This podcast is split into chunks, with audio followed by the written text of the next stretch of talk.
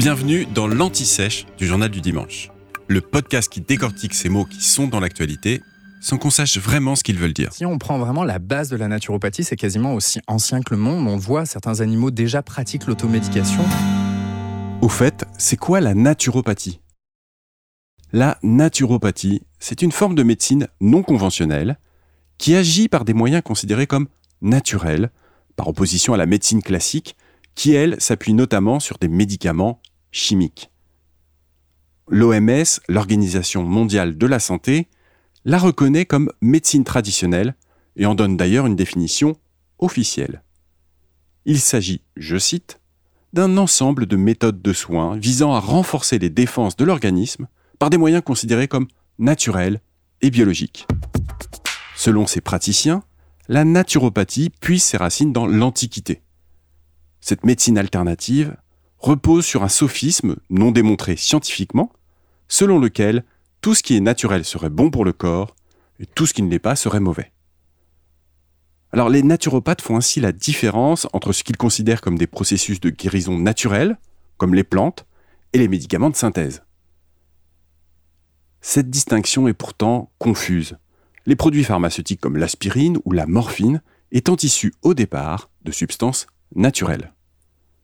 A l'inverse, des substances utilisées en naturopathie ne sont pas trouvables dans la nature et ont subi des transformations, comme les huiles essentielles. Les méthodes de la naturopathie vont du jeûne au régime à base de fruits, en passant par l'exercice physique. Il y a des choses qui ont été prouvées scientifiquement. Bah oui, faire du sport, avoir une bonne hygiène de vie, c'est globalement bon pour la santé. Mais aussi beaucoup de principes qui ne sont pas démontrés par la science. Les naturopathes disent souvent soigner l'individu de manière globale. On parle dans ce cas de médecine holistique. Alors attention, la naturopathie peut conduire à certaines dérives, comme par exemple l'urinothérapie, une pratique pseudo-scientifique qui consiste à boire une partie de son urine pour se soigner. Sans être aussi caricatural, citons aussi le jeûne hydrique, une démarche dangereuse invitant à cesser de manger pendant plusieurs jours en continuant uniquement à boire de l'eau.